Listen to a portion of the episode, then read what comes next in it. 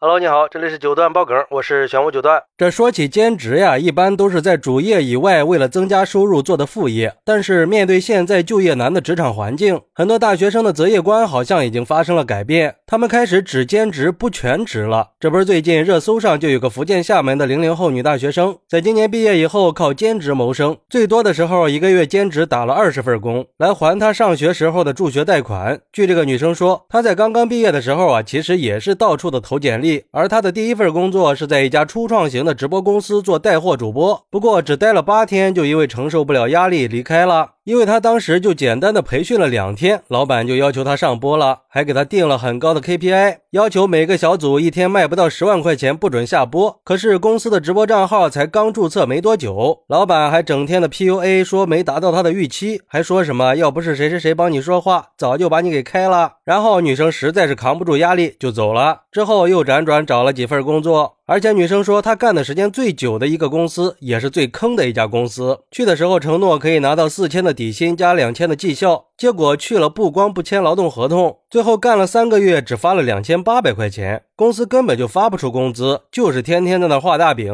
不过，也就是因为这个公司发不出工资，女生为了维持生计，只能下班去做兼职。后来被老板发现，还要求她不准去做了。但是公司三个月只给她发了两千八，一个月的房租水电就得一千五，这不兼职根本就活不下去嘛。没办法，女生又选择了辞职。回头又一想，之前在职场里各种被坑，而自己还要尽快的还上助学贷款，女生干脆就开始了一种只兼职不全职的生活。而且女生还表示，其实她从大三的时候就已经开始找学长学姐们带着她去做各种兼职了，反正就是课余时间别人在休息的时候，她都在想方设法的赚钱。后来进入职场以后，又通过同事进了兼职群，现在已经可以完全靠兼职来维持生计了。最忙的时候，一个月甚至打了二十份工，忙起来那就是连。轴转呀，有时候凌晨五点就要出发，有时候凌晨三点都还没睡觉。收入的话，少了一个月可以赚个五六千，多了也可以月入过万。ว่า 现在离还清贷款的目标也只剩一半了，还存下了一万多块钱，并且女生计划在还完贷款以后再攒一笔钱，带着奶奶出去玩一趟。另外，女生还表示，这样的生活虽然不规律，有时候也挺累的，但是这种自由的兼职状态也摆脱了全职的束缚，还可以接触到各种各样的人和各种各样的事儿，心里反而是更开心一点儿。不得不说，这个女生确实挺能干的，非常能吃苦，值得肯定。说实话呀，就照这么干，很多男生可能都是受不了的。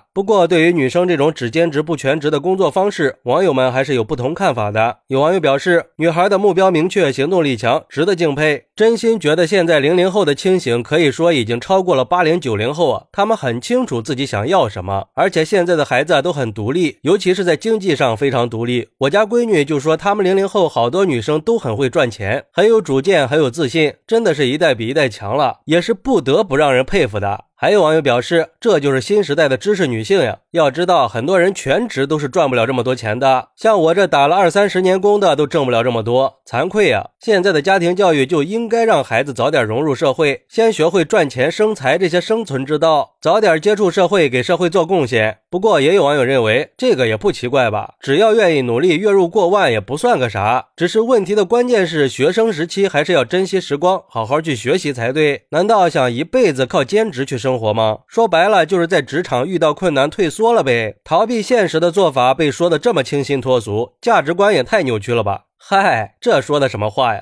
我倒是觉得这个女生选择利用兼职谋生的这种择业观，是灵活就业的一种新思路。毕竟工作也不只是一种为了谋生的手段，它也是实现自我价值和兴趣爱好的一个渠道啊！而且现在的就业市场确实竞争非常激烈，尤其是大学生就业困难，已经是个普遍存在的问题了。那在这种情况下，随着时代的发展和社会环境的改变，就会有越来越多的人开始重新审视自己的择业观。只要能够赚到钱，同时还能有足够的时间去做自己喜欢的事儿。这也没什么不好的吧？要我说，这个女生没有像大多数人一样只看到表面，不敢去尝试，说明现在的年轻人不光有知识、有文化，还有思想，敢去拼，敢去创新，还是希望社会各界可以多包容和理解这些年轻人的职业选择和人生追求，给年轻人提供更多的支持和帮助，创造更宽松的就业环境，可以让更多的年轻人去实现自己的梦想和自我价值。当然，这种只兼职不全职的工作方式并不适合所有人。比如说，对于那些追求稳定生活和职业发展的人来说，全职工作可能会更适合他们；而对于那些喜欢自由、喜欢尝试各种工作的人来说，只兼职不全职就是个很不错的选择了。好，那你认为只兼职不全职会成为一种新型的就业方式吗？快来评论区分享一下吧！我在评论区等你。喜欢我的朋友可以点个订阅、加个关注、送个月票，也欢迎订阅收听我的新专辑《庆生新九段传奇》。我们下期再见，拜拜。